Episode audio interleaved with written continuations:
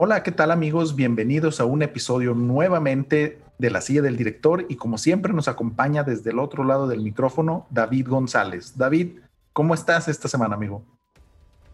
Hola amigos, muy emocionado de estar una vez más aquí en el mejor podcast de cine de la laguna.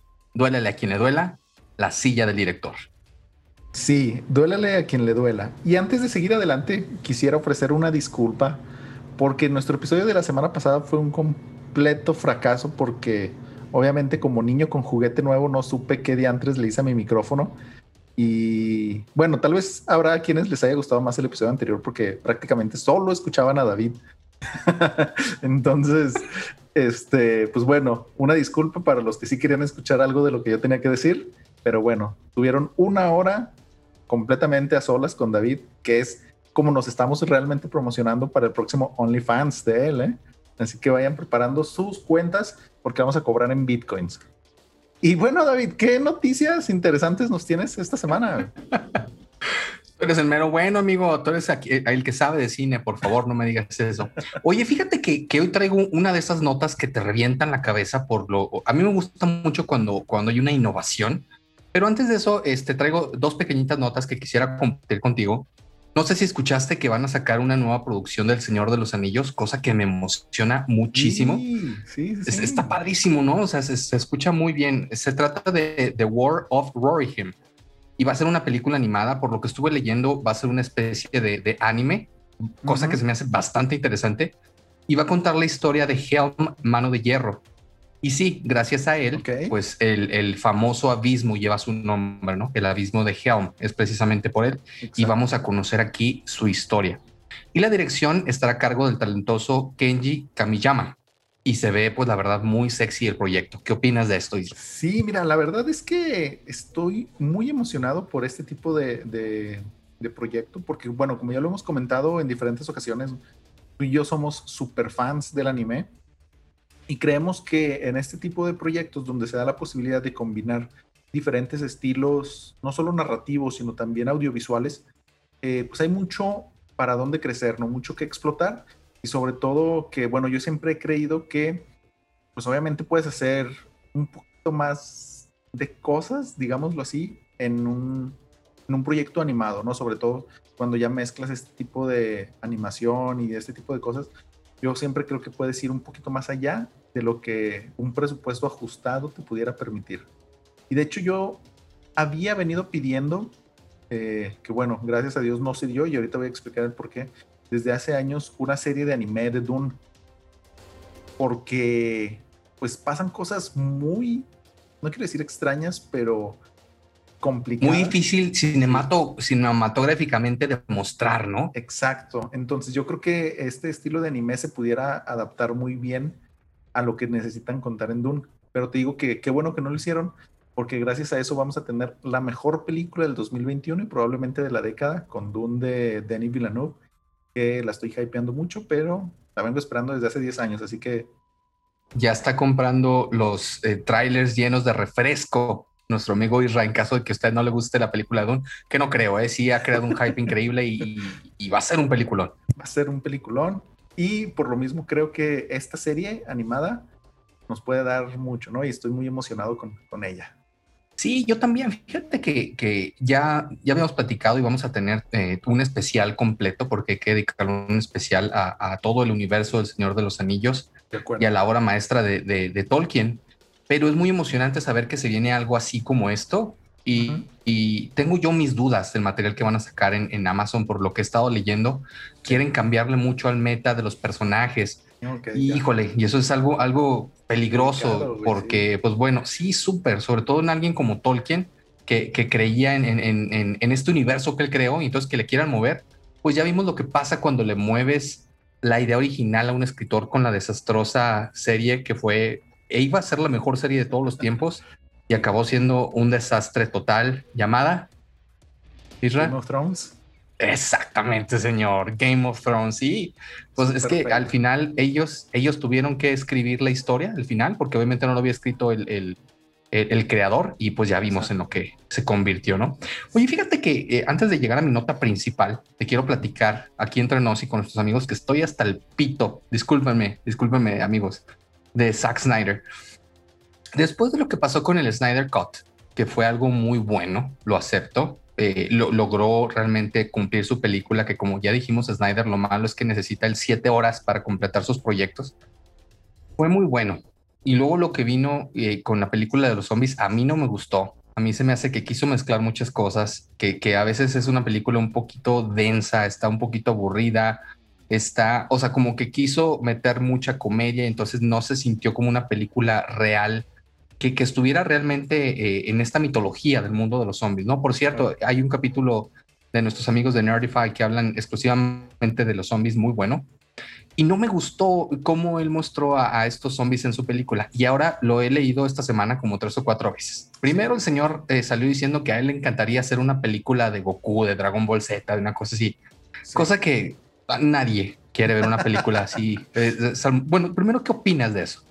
Mira, yo creo que esa nota fue pagada por nuestros amigos de Nerdify, obviamente porque Zack Snyder defendería a capa y espada a Superman, entonces ahí lo nerfearían, ¿no? A Goku, entonces ya, amigos de Nerdify, por favor, dejen de hacer ese tipo de propaganda.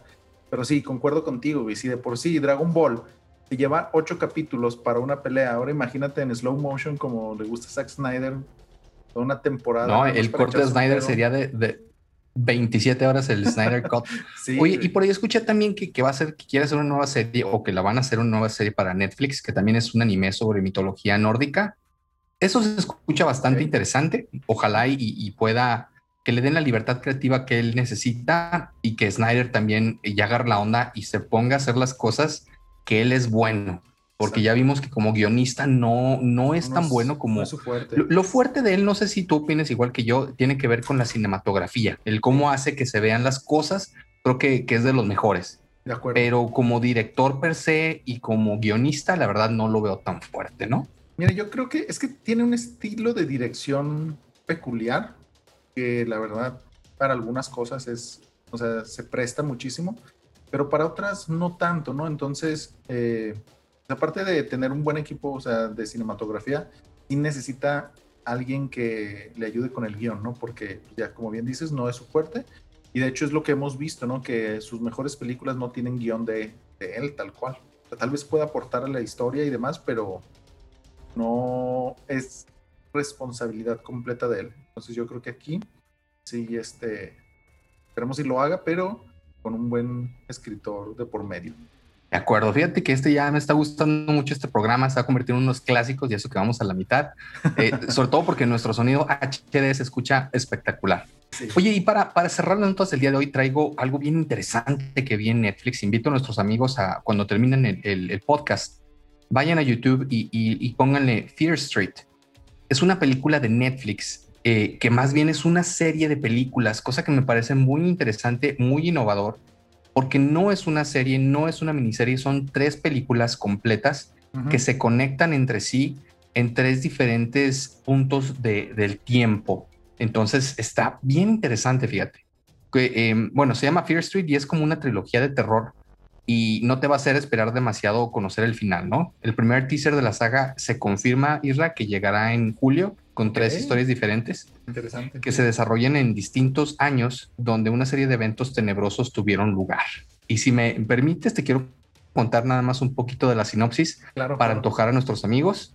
La sinopsis oficial de la trilogía dice que en 1994 un grupo de adolescentes descubre que los eventos aterradores que han perseguido a su ciudad durante generaciones pueden estar conectados y pueden ser los próximos objetivos. Basada en la serie de terror más vendida de R.L. Stein, la trilogía sigue la pesadilla a través de la siniestra historia de Shady Side. Entonces, pues se ve bastante interesante esto, ¿no? Eh, son como que tres historias de terror conectadas por el tiempo. Creo que por ahí tiene que ver una bruja, y, a mí me gusta mucho cuando innovan de esta manera. ¿Qué opinas? Pues suena, la verdad es que bastante interesante el, video que nos compartiste. Eh, muy, muy interesante. Sobre todo, eh, como bien dices, es una, bueno, está basada en una historia de R.L. Stein, R.L. Stein, que es más conocido, creo yo, por Goosebumps, ¿no? Es este, escalofríos, creo que tenía su serie, no me acuerdo si era Nickelodeon o este, Fox Kids, algo así. Entonces, Sí, entonces yo creo que puede ser bastante interesante y sobre todo este es muy popular, ¿no? Este tipo como de género de terror mezclado con historias jóvenes adultas, no sé cuál es la terminología correcta, entonces esperemos y, y hagan algo interesante.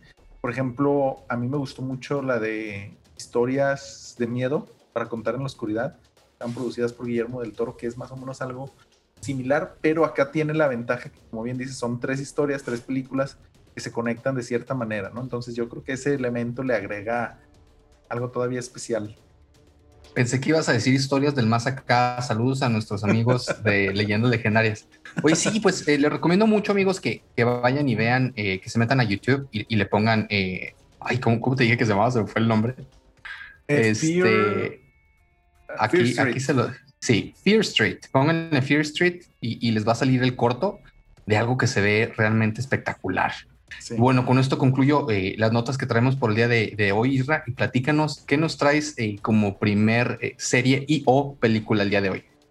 Mira, el día de hoy traigo dos productos interesantes, no relacionados entre sí, pero que pudieran tener algo en común, por lo menos para mí. Y ahorita, bueno, hasta el final del programa vas a saber el por qué. Primero te voy a hablar de una película que está entre las tendencias de Netflix. Eh, bueno, por lo menos estuvo esta semana pasada. Y se trata, bueno, te quiero hacer una pregunta. ¿Tú has tenido alguna vez algún tipo de trastorno del sueño? Que ya sea o que duermes mucho, que batallas para dormir, o que te levantas a las 3 de la mañana y empiezas a hablar en arameo o algo así. Fíjate que sí, este, yo en general, yo sí batallo para dormir. O sea, me acuesto y, tienen que pasar 20, 30 minutos para que yo pueda conciliar el sueño. Pero también me ha pasado dos o tres veces este famoso eh, que se te sube el muerto, que ah, bueno, sabemos que, que no es así, pero es, es un sentimiento bastante, eh, pues, aterrador, ¿no? Porque sientes, estás, yo siento que estaba gritando, tenía a mi esposa a un lado, y ella después me, contó, no, pues yo te desperté no es porque estabas así como que haciendo quejidillos y según yo estaba gritándole, ¿no? De que despiértame y no te puedes mover y es terrible. Claro. Pues mira, hay un, un eh, ¿cómo decirlo? Una historia, bueno, un término, perdón, se conoce como disopnia. Y esto lo que quiere decir es, eh, es uno de los trastornos del sueño caracterizados por problemas en la cantidad, calidad y los horarios de, sueño, ¿no? Entonces, esta película que lleva por nombre Disomnia en español, en inglés se llama Awake, que la verdad a mí me gustaba más que el título lo hubieran puesto despierto o una madre así. Oye, Ra, y, nada más así como curiosidad, ¿sabes el nombre en, español de España? Las flipantes aventuras del sueño o alguna cosa así, ¿no? perturbado, sí, alguna fregadera de esas, pero nada, nada va a superar esa maravilloso, ese maravilloso episodio de Navidad con, ¿cómo se llamaba Die Hard? Eh, Die Hard o La Jungla de Cristal. no, no, no, pero ¿cuál era el nombre de, de en, en polaco? ¿Qué era? Ay, no me acuerdo. De algo de la vida cuesta caro. la, vida, y luego la vida cuesta más caro y una cosa así terrible. Sí, sí, sí. Pues bueno, fuera de, este nombre tan extraño que le pusieron, que la verdad a mí se me hizo muy, muy raro. Eh, es una película, digo, que está en el top 10 de, de, lo que Netflix tiene para ofrecernos y es escrita y dirigida, bueno, es escrita por los hermanos Razo, que obviamente no tiene nada que ver con los de Warner, porque pues, no, no se puede, no te pueden robar ese nombre, sino que es, son los hermanos Joseph y Mark, y está dirigida por uno de ellos, que es Mark, ¿no? Ellos tienen realmente, creo que poca experiencia, uno que otro episodio dentro de televisión y uno que otro corto no muy destacable. Pero lo interesante aquí es que tiene dos actrices que a mí me parecen infravaloradas. Bueno, una es Gina Rodríguez, que su papel en la película es Jill y ella es recordada principalmente, por lo menos por mí, por su gran papel como Jane en Jane the Virgin, que ya les platiqué al respecto de ella. Y también la doctora Murphy, que no tiene nada que ver con el doctor Murphy de eh, The Good Doctor, sino que es interpretado por eh, Jennifer Jason Leigh, que es esta actriz que estuvo nominada al Oscar por Los Odiosos 8 de Quentin Tarantino. También sale en la serie de Atypical y más recientemente, que de hecho le hablamos de, de ella, si no me equivoco, el episodio anterior, de La Mujer en la Ventana. Entonces, el argumento es interesante, pero te va a sonar familiar y ahí te va el por qué, ¿no? Eh, Disopnia nos cuenta la historia en este mundo extraño donde algo sucede que, que no te, no, nunca te explican en, en la película, ¿no? Pero que provoca que los seres humanos pierdan la capacidad de dormir, así como al mismo tiempo todos los aparatos electrónicos dejan de funcionar, pero así de la nada. Y entonces empiezan a pasar cosas muy interesantes porque pues obviamente si el cerebro humano no descansa lo pertinente, pues empiezas a tener, alucinaciones y obviamente tu vida se empieza a degenerar de manera muy acelerada, ¿no? Entonces, todo empieza cuando eh, Jane, bueno, perdón, Jill, es que la tengo muy familiarizada esta mujer con, con Jane the Virgin. Ella trabaja en un hospital donde hacen investigaciones eh, con personas que tienen algún tipo de trastorno, ya sea de sueño o que también tenga algún tipo de adicción. Y lo que sucede es que un día por la mañana eh, ella va en su carro con sus hijos y un carro los choca de frente y caen en un, como en un lago o algo. Pero el, el chiste aquí es que el auto de, de, Jill no reaccionaba, o sea, no, no, como si se hubiera desconectado, no sé cómo decirlo, el chiste es que no reaccionaba y ningún otro carro. Y aquí es donde se dan cuenta que algo extraño sucedió, que los aparatos electrónicos dejan de funcionar. Entonces lo que hacen es tratar de averiguar, obviamente, es esta investigación y esta batalla contra el reloj, porque mientras más tiempo pase, más es la degradación mental que todos, los seres vivos tienen, ¿no? Y obviamente esta película no pudiera estar completa sin que la hija de Jill fuera la única aparentemente en este entorno que, que sigue teniendo la capacidad de dormir, ¿no? Entonces, esto me recuerda mucho, por ejemplo, a The Last of Us, donde el ejército está llevando a cabo experimentos e investigaciones para determinar por qué es lo que está sucediendo, ¿no? Y obviamente van sobre la hija de Jill para experimentar con ella. Bueno, se escucha muy feo, pero el chiste es que tratan de, buscar la manera o encontrar la razón del por qué ella sí puede dormir y el resto no. Pero te digo, es, es una batalla en contra del tiempo porque los investigadores, mientras más tiempo se tarden, menos es su capacidad de razonar. Y hasta aquí te voy a dejar porque no quiero decir spoilers sobre el final, aunque supongo que como ya les dije que es algo similar a The Last of Us, ya sabes por dónde va el asunto, ¿no? Dime, David, ¿qué Oye, opinas? Se escucha súper interesante. Bueno, primero hacer una notita a nuestros amigos que, que nos escuchan, aquellos que, que, vivan en Marte y que no sepan qué es The Last of Us.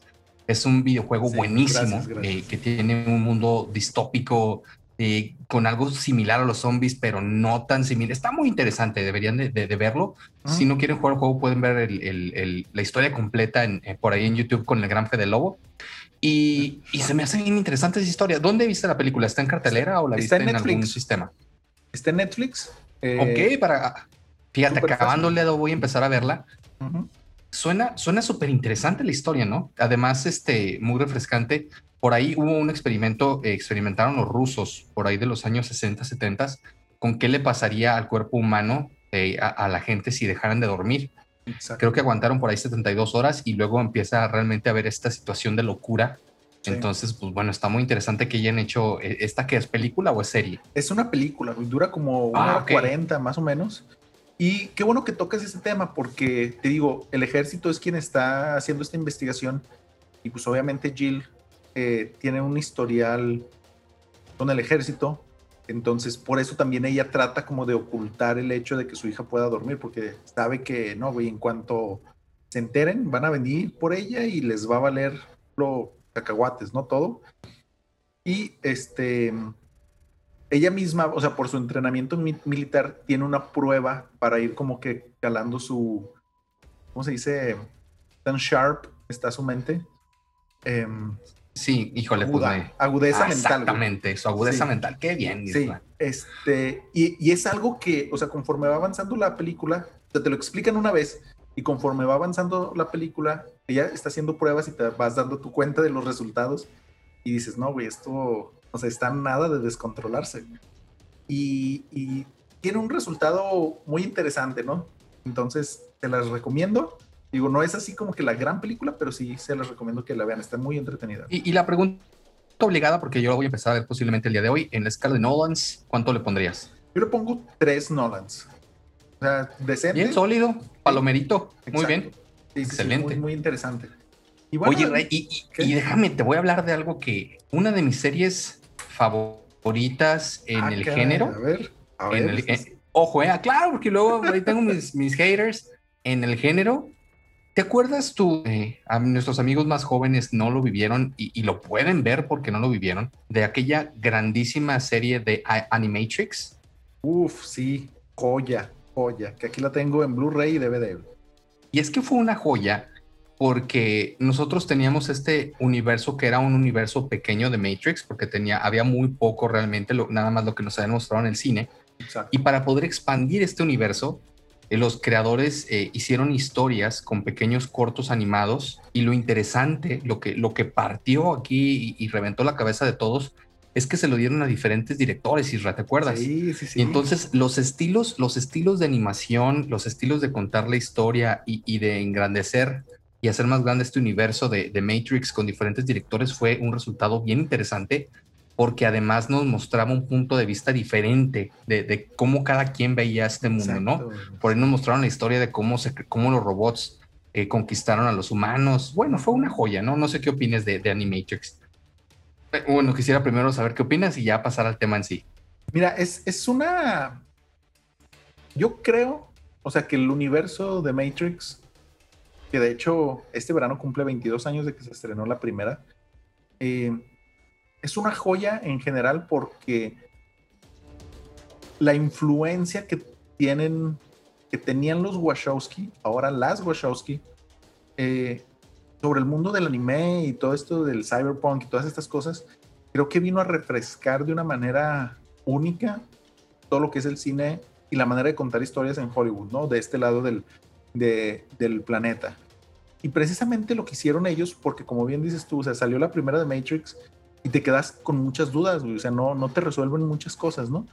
Y lo que nos permite Animatrix es precisamente eso, o sea, te cuentan el origen de, de la Matrix y de esta guerra entre los humanos y los robots, bueno, las máquinas, pero también te cuenta historias en paralelo que de alguna manera se conectan con la línea original o con la historia principal, ¿no?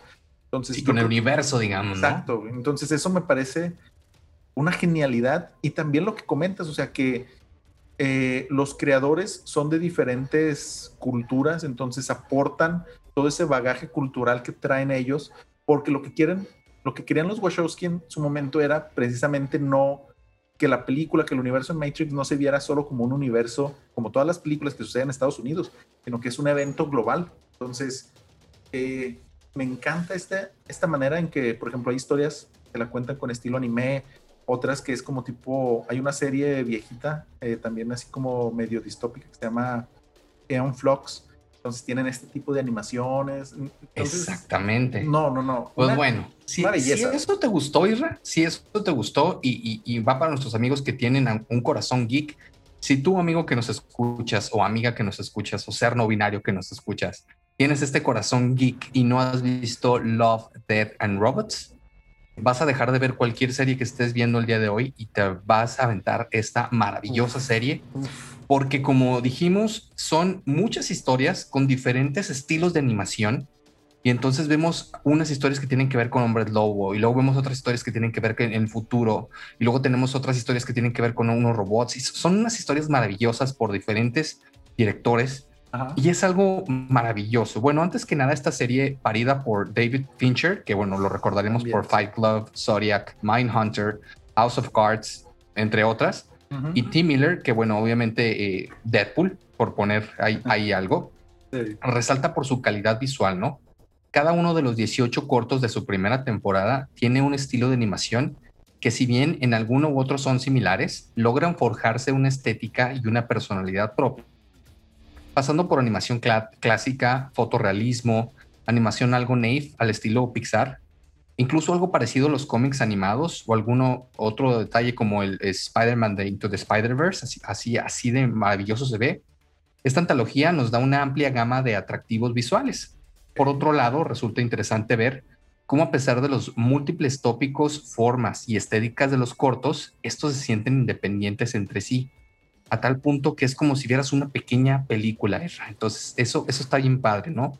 Y logran sintetizar una unidad implícita al estar todos en mayor o menor medida eh, ligados, como están los episodios, algo así como Black Mirror, ¿no? O sea, todos están ligados de alguna manera con el tema eh, que tenemos, ¿no? Love, Death and Robots. Entonces, está, está genial. Casualmente, el hilo conductor de, de esta antología coincide con la serie británica eh, de Black Mirror, su vinculación con la tecnología y los efectos eh, que tiene con los humanos, ¿no? Este cierto se realza aún más si vemos la variedad de historias con las que cuenta, que va desde las aventuras espaciales, pasando por simples seres humanos, aplicaciones de celular, transformismos, magia, espíritus, situaciones bélicas. Incluso, Isra, tenemos un, capítulo de unos vampiros con una animación increíble y está padrísimo porque ves como unos exploradores llegan a una cueva y están explorando X cosa y de repente salen unos vampiros y, está increíble. O sea, realmente como para dejar de ver todo y, ver, ya se me antojó verla otra vez y ya la acabé de ver. Es más, en alguno de estos incluso sentimos la cercanía con el antagonista, ¿no? Aquellos en los que se siente que el tiempo sobra y se debe a, que la historia es, es poco atractiva si se las compara con las demás, porque te digo, va, va de menos a más en su primera temporada.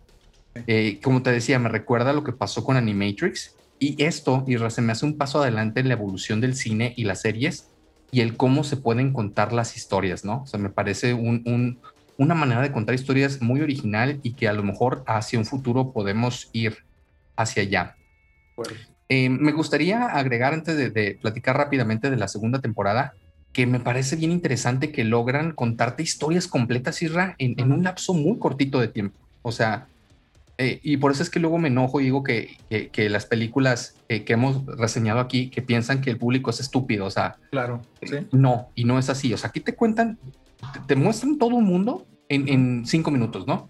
Hay una historia donde hay unos, una especie de, robots similar a como los que tenían en Animatrix, ¿te acuerdas? Digo, en Animatrix, en Matrix, en la 3, que son como estos exoesqueletos. Sí y entonces son como granjeros y se abren unos portales donde, donde hay unos monstruos, pero entiendes el universo rápidamente, ¿no? Rápidamente captas qué es lo que te quieren decir y te quedas con ganas de más, o sea, esto es, esto es lo que te enseña esta grandiosa serie.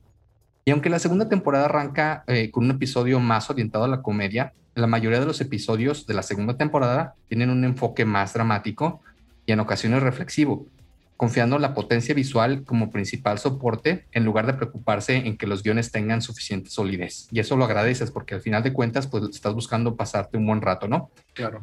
Uno de los capítulos de la segunda temporada está bien denso, o sea que te quedas wow.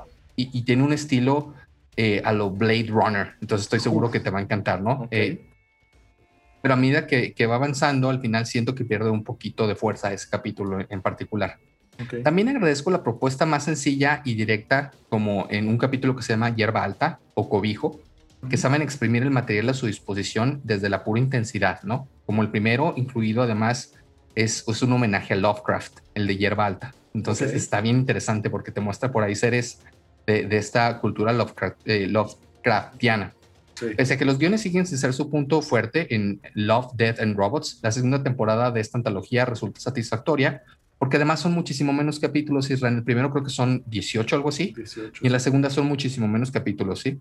Hay menos historias que dejan la sensación de quedarse a medias y en lo técnico vuelve a ser igual de impresionante o incluso más. Una recomendación imperdible.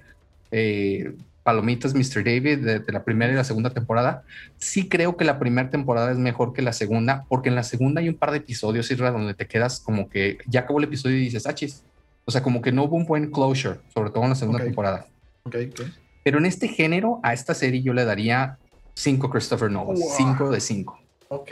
Y ahora sí, ¿qué opinas de esta magnífica serie?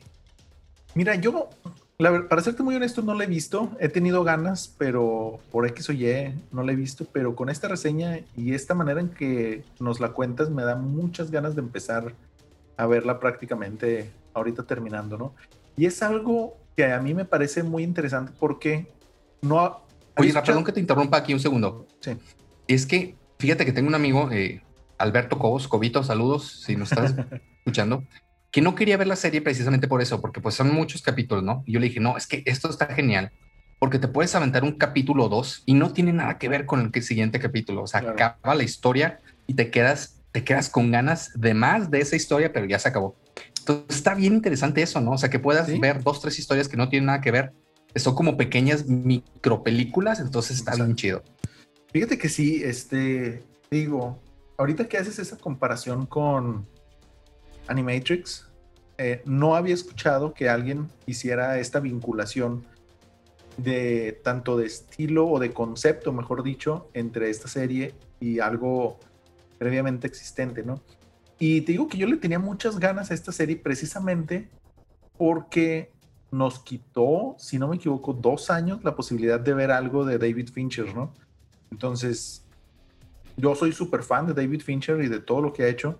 Entonces, el hecho de que este güey le estuviera dedicando prácticamente dos años de su vida a un proyecto tan único, ya como que me, me prendía la lucecita verde de que algo interesante está pasando, ¿no? Pero ahora que comentas todo esto de comparación o similitudes con el formato de Animatrix y luego que también está este eh, Tim Miller involucrado y todo este tipo de cosas, la verdad es que me llama mucho más la atención y obviamente le voy a, le voy a prestar un poquito más de atención próximamente, ¿no? La verdad es que, digo, ya, ya, ya lo había escuchado, pero no le había puesto la atención necesaria y es algo que voy a hacer próximamente. Y esta serie, amigos, tiene recomendación, Mr. David. Si a usted no le gusta esta serie, mándenos un email y yo les picho las palomitas.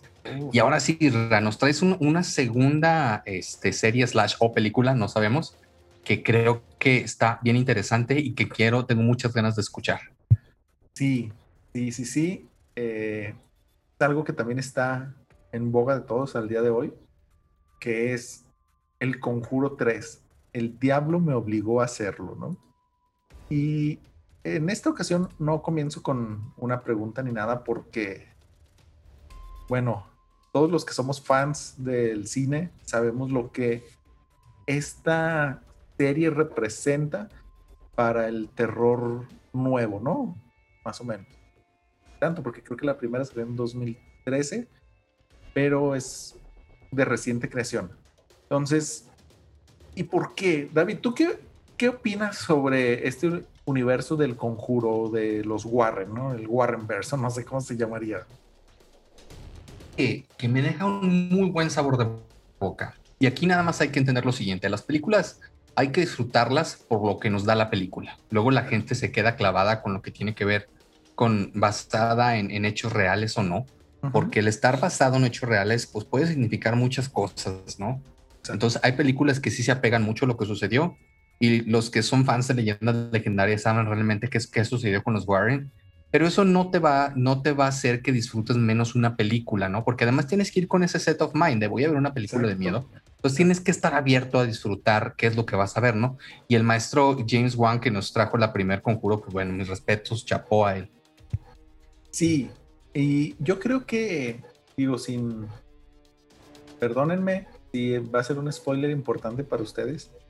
Pero esta película del Conjuro 3, pues es la tercera película dentro de la saga del Conjuro, pero es la primera en no ser dirigida por James Wan, sino por Michael Chávez. Ahorita me dices qué opinas. Porque este güey, Michael Chávez, fue el director de La Maldición de la Llorona. También una película que está eh, en este universo de los Warren, ¿no? Y los que no pueden ver a David se está lamentando por esta decisión. Pero fíjate que, no sé, tengo sentimientos encontrados, porque yo creo que una vez más Warner se convierte en su peor enemigo, ¿no?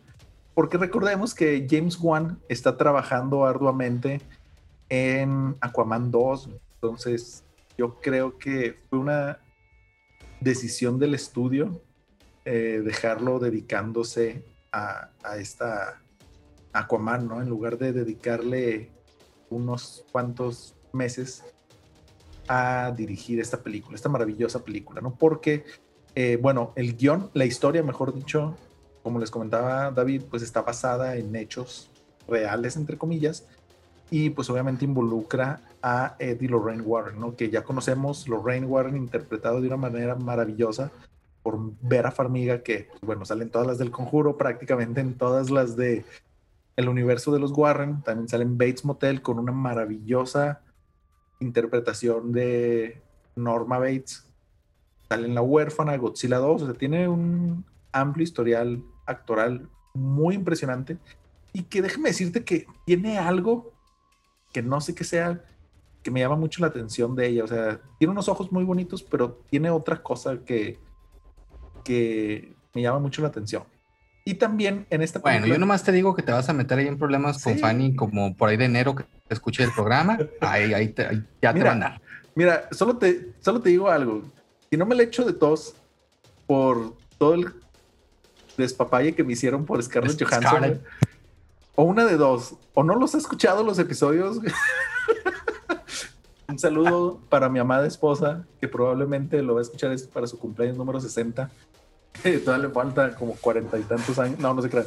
Este, pero bueno, también sale Ed Warren. Y yo aquí tengo una idea del por qué no me lo puede hacer de todos, porque ella también ve como que Patrick Wilson, quien interpreta a Ed Warren, dice, este señor tiene algo, ¿cómo, cómo dicen este? El, clásico, un no sé qué, qué, qué sé exacto, yo. Exacto, Y bueno, todos recordaremos a Patrick Wilson también por Watchmen, también la saga de Insidious y más recientemente por Aquaman.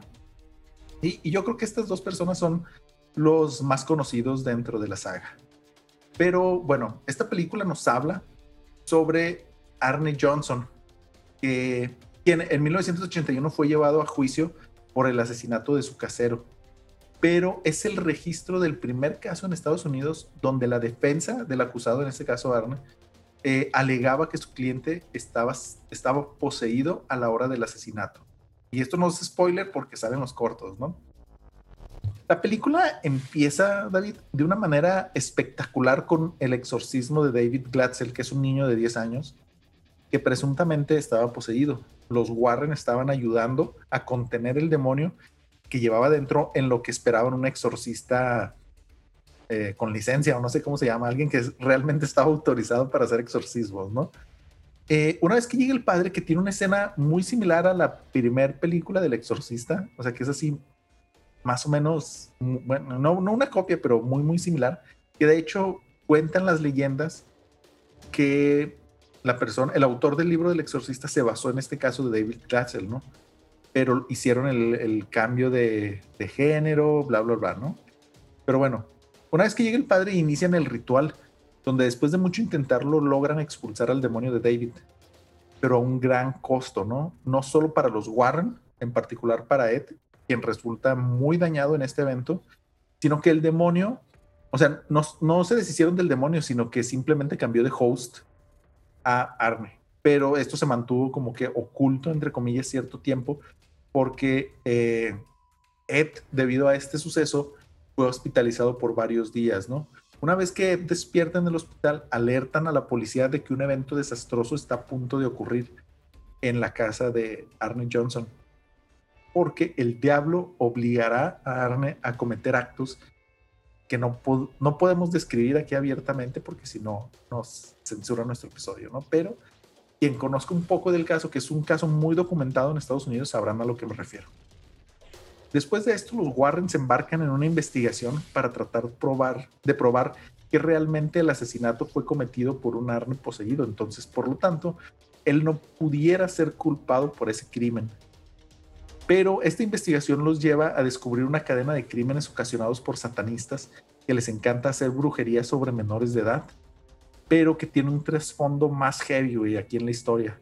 Entonces, con la ayuda de un sacerdote retirado y con un extenso conocimiento sobre brujería, logran ir armando todas las piezas de este rompecabezas llamado Brujería de los Ochentas. Que ojo, no estoy hablando de esta banda de metal extremo mexicana, sino de brujas tal cual que hacen eh, algo muy similar a lo que pudimos ver en la bruja de Blair, con estos tótems y este tipo de cosas que son utilizados para hacer brujería a las personas, ¿no?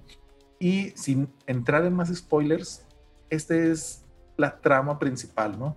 Y la pregunta es aquí que si lograrán los Warren demostrar la inocencia de Arne sin perder sus vidas en el intento, porque yo creo que es una de las películas donde podemos ver a los Warren más expuestos y vulnerables ante las posibles consecuencias de lo que esta bruja o esta persona que está haciendo brujería pueden causar en sus vidas reales, ¿no? David, ¿Qué opinas hasta el momento de, de Fíjate que ahora yo te quiero hacer a ti una pregunta. Más bien, ¿logró este director acercarse a, la maestría que tiene James Wan? Porque a mí lo que me gusta mucho del cine de Wan y por lo que es considerado por muchos, yo incluido, como uno de los grandes maestros del terror contemporáneo, es que él entiende que todos nosotros somos diferentes. Entonces, a lo mejor a ti te da miedo unas cosas, a mí me da miedo otras cosas, etcétera.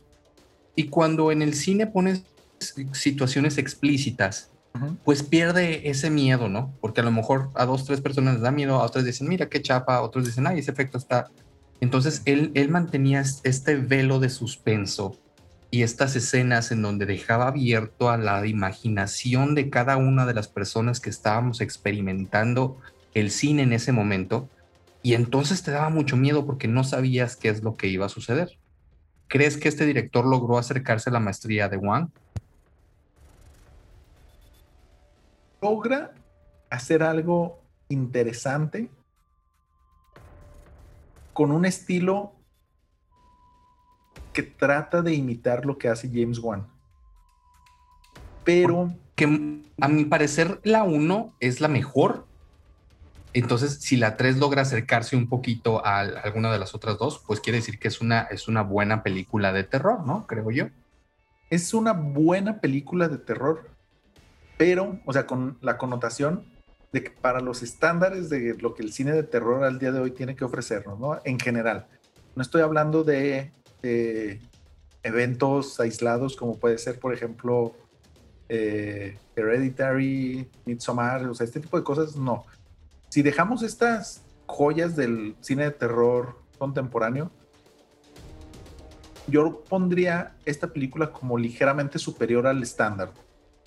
Pero. muy bien, muy, lo, lo, explicaste muy bien, entiendo, entiendo lo que quieres decir. Sí, gracias. Pero a mi parecer, es precisamente eso que comenta sobre las sutilezas y la forma en que tiene James Wan de contar sus historias de terror que lo ponen a él o sea, un nivel superior a lo que podemos ver en esta película, ¿no?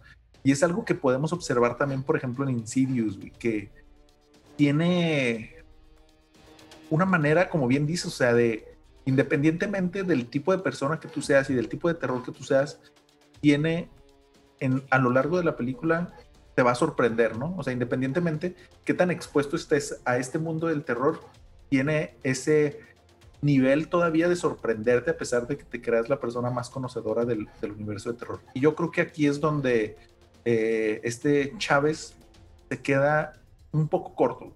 Podemos ver muy fuertemente la influencia que tiene James Wan sobre tanto el guion como la manera de contarles las historias, porque hay unas escenas que son muy, muy buenas. O sea, son muy, muy, muy buenas. Pero, por ejemplo, si no me equivoco, es en la 2, eh, donde sale un cuadro de la monja en la oficina de Ed, que está Lorraine, no sabe si es la monja que ella está viendo en sus visiones o si es una pintura que previamente vimos. O sea, esa, esa escena o sea, te mantiene en un nivel de tensión muy alto por todo, no sé, los 3, 4 minutos que dura esta escena que es pudiera decir yo, muy simple en concepto, pero muy complicado en ejecución, porque se pudiera caer en cualquier momento, ¿no? Entonces yo creo que eh, esta película, o sea, el, el, Conjuro 3, yo creo que Michael Chávez intenta acercarse lo más posible a lo que James Wan nos ha entregado previamente, pero se queda un escalón por debajo de lo que, de lo que pudiéramos haber visto. ¿Cuánto le darías? Yo le daría tres y media.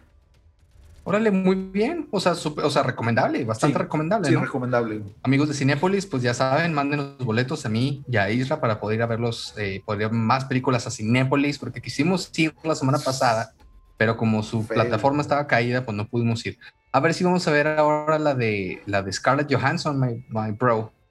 a ver si así nos ponemos de acuerdo para, para, ver, para ver esa maravillosa película. Oye, y bueno, para cerrar te traigo, te traigo una, una, una serie que es bien interesante, y esta es bien interesante porque se aleja un poquito del material original y creo que lo hacen de una manera adecuada. Y eso es, eso es raro. les voy a hablar de, de la magnífica Sweet Tooth. Y esta está basada de alguna manera en los cómics de DC y es una historia que es algo oscura. Bueno, no algo, es bastante oscura en, el universo eh, en el que está escrito. Y la serie de Netflix es una serie esperanzadora, esperanzadora y está muy bien por los tiempos eh, en los que estamos viviendo, ¿no? Sobre todo porque la temática se acerca mucho a una realidad distópica que vivimos, ¿no? Muchos decían, ay, nunca nos, nos va a tocar un evento de esos que cambian la historia. Pues bueno, amigos, ya nos tocó y la verdad no es para nada divertido. Y bueno, esta serie está ambientada en un futuro no muy lejano, tristemente. Un virus azota a un mundo en guerra. En este contexto empiezan a, a nacer niños híbridos, mitad humano, mitad ciervo, que serán perseguidos por, por ser considerados fenómenos, ¿no? Hasta ahora las reseñas positivas siguen, siguen siendo mayoría en los especialistas, Isla, en esta serie, ¿no? Mencionando que es bastante divertida y familiar. Incluso hay quienes señalas, eh, perdón, que señalan que aunque tiene diferencias marcadas con su material de origen, que es lo que les estaba contando, amigos, se trata de una de las mejores adaptaciones de cómic que se han realizado. Obviamente estamos hablando de este tipo de cómic, además de tener un sólido trabajo en efectos especiales y actuaciones. Y aquí estoy de acuerdo.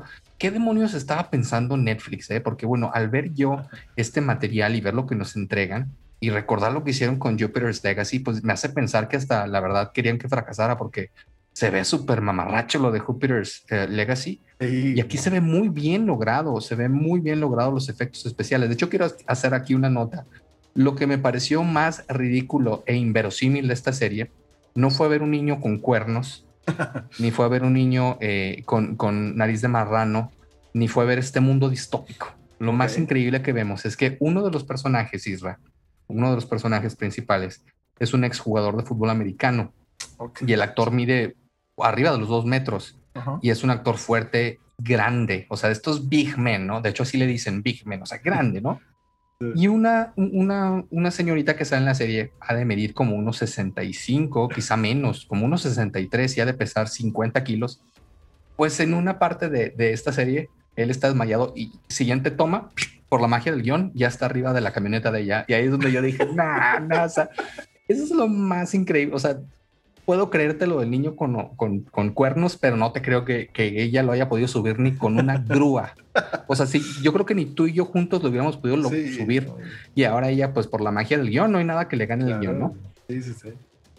Pero bueno, en, contraste con el cómic de Jeff Lemire, que nos muestra una historia oscura, esta serie creada por Beth Schwartz y Jim, Mike, y Jim Mickle nos presenta una historia donde la esperanza y la ingenuidad van de mano de Goss un niño que nació como, como híbrido de humano y animal, específicamente un ciervo, después de una pandemia que azotó al, planeta. Eh, cualquier parecido con, con, la realidad. Exacto. Ay, no. Ante el miedo y la cacería en contra de los híbridos, Gus se muda a una cabaña en el bosque con su padre, quien lo cría durante nueve años. Por lo que la sorpresa del niño ante diferentes eventos es evidente y la verdad es bastante encantadora. O sea, como él pues no conoce mucho del mundo y va conociéndolo junto contigo, es bastante refrescante. Las cosas cambian cuando Gus conoce a Tommy Shepard, perdón, Jeopard, a quien cariñosamente el niño lo llama Big Man o Grandote, ¿no? Con quien emprende un viaje a través de Estados Unidos, donde ambos se necesitarán mutuamente para salir adelante de los peligros que se presentan. Si bien la historia es un drama postapocalíptico, Sweet Tooth se aparta de la tragedia y se convierte en una señal de esperanza para estos tiempos donde el mundo ha llorado por miles de pérdidas. Y ahí es donde yo creo que, que está bien, está bien cómo cambiaron esta historia, ¿no? Porque sí nos recuerda mucho lo que vivimos y el cómo lo plantean me parece refrescante y me parece esperanzador, que creo que es algo que mucha gente necesita hoy en día. La actuación del pequeño Christian Convery como Gus es conmovedora, ya que a pesar de ser un híbrido, la ingenuidad infantil y la curiosidad ad hoc a su edad llena de color los momentos más oscuros de los capítulos, donde es imposible sentirse atraído por la trama, él lo rescata y con, con esto pues, rescata muchas situaciones, ¿no? Nonso Ansoy, en su papel de Tommy Jeopard, es el contrapeso ideal para Ghost, que es el actor que te digo, está gigantesco ese señor, este, como un fugitivo. Pero a lo largo de los, ocho, de los ocho episodios de esta primera temporada se muestra como protector, mentor y hasta el mejor amigo de Ghost, ¿no? Y como en todas este tipo de serie, pues al principio él no lo quería y, va encontrándole cariño, ¿no? Poco a poco se lo va ganando. Los escenarios donde se filmó la serie son impresionantes y el equipo de fotografía se ha encargado de lucir estos paisajes, los cuales son el complemento perfecto de las situaciones que vive el elenco. En resumen, Sweet Tooth nos brinda una fábula con un mensaje de esperanza, resistencia y yo, yo agregaría incluso resiliencia en medio de estos tiempos oscuros, ¿no? Yo le daría 4 de 5 Christopher Nolan a esta primera temporada, porque además de ser una historia bien contada, te deja ese agradable sabor de boca y cada que termina eh, un capítulo quieres saber qué sucede en el siguiente, ¿no? Hay una historia paralela de un doctor que también está muy interesante, pero la historia principal es muy appealing. Y ahora sí, Ra, ¿qué opinas? Fíjate que la verdad no sabía qué esperar de, de esta serie, porque sí se ve no sé, se ve muy peculiar, digámoslo así, ¿no? Pero... Sí, esa es la palabra, ¿eh? Peculiar. O sea, yo también cuando la empecé a ver dije, ay, no sé, o sea, se ve como que algo como lo que no estoy acostumbrado a ver. Y qué bueno que sí la vi. Qué bueno, qué bueno que la viste, pero sobre todo, qué mejor que traes esta recomendación a la silla, porque eh, si no me equivoco, también está en, eh, dentro del top 10, ¿no? o la están promoviendo mucho en Netflix porque... Sí, sí, sí, está, está en el 3, creo, incluso de Netflix. Sí, entonces, este, quiere decir que es, bueno, quisiera yo creer que es porque le está gustando al público mexicano, ¿no? Y qué bueno que traen este tipo de apuestas diferentes, donde, como bien comentas, hacen una adaptación, digámoslo así, de un material eh, previamente existente, pero le dan este giro, ¿no? Que como tú comentas, si no me equivoco, es un cómic o novela gráfica, no sé cuál sería el término. Novela gráfica, acuérdate que por ahí el maestro Abraham, saludos donde quiera que esté, nos dijo que la diferencia entre un cómic y una novela gráfica era que la novela gráfica tenía un solo tomo completo, ¿no? Exacto. Entonces, una vez aclarado este punto, eh, por lo general, en las adaptaciones lo hacen a la inversa, ¿no? O sea, un cómic o novela gráfica así relativamente convencional, ya te lo quieren poner así bien darks para atraer más público en ese, en ese ámbito, ¿no? Y el hecho de que aquí lo hagan a la inversa me resulta muy interesante, pero al mismo tiempo creo que muy refrescante. Precisamente quiero creer yo que por la temática que toca, que es, que es algo en lo que estamos actualmente inmersos. Digo, no sé si nos vayan a estar escuchando este episodio ya como por el 2040, pero 2021, 2020, años muy complicados para la humanidad en general. Y el hecho de que tomen una temática similar a lo que estamos viviendo a día de hoy y le den ese, ese giro de un punto, de una historia más oscura, más lúgubre, a algo ligeramente más refrescante y alegre, yo creo que me parece un acierto no, y, te digo, como dices, esperanzador, que es, que es algo muy padre, ¿no? O sea, que a pesar de las pérdidas y de lo que vemos que él sufre, él siempre ve que hay un mañana. Hay varias frases que, que él dice que es un niño que es muy feliz y, y, tiene que ver con este mensaje de no darse por vencido a pesar de las cosas difíciles que vivimos. Y eso me parece un mensaje bien bonito y bien interesante, ¿no? O sea, a pesar de, de todo lo que hemos vivido, pues hay que salir adelante porque sigamos, seguimos teniendo familia, seguimos teniendo amigos y mientras estemos aquí, pues hay que darle, ¿no? Hay que darle. Y qué bueno que utilizaste este término de resiliencia, porque bien como, como bien lo comentas ahorita, eh, yo creo que es un término muy importante que va muy ad hoc a lo que estamos viviendo.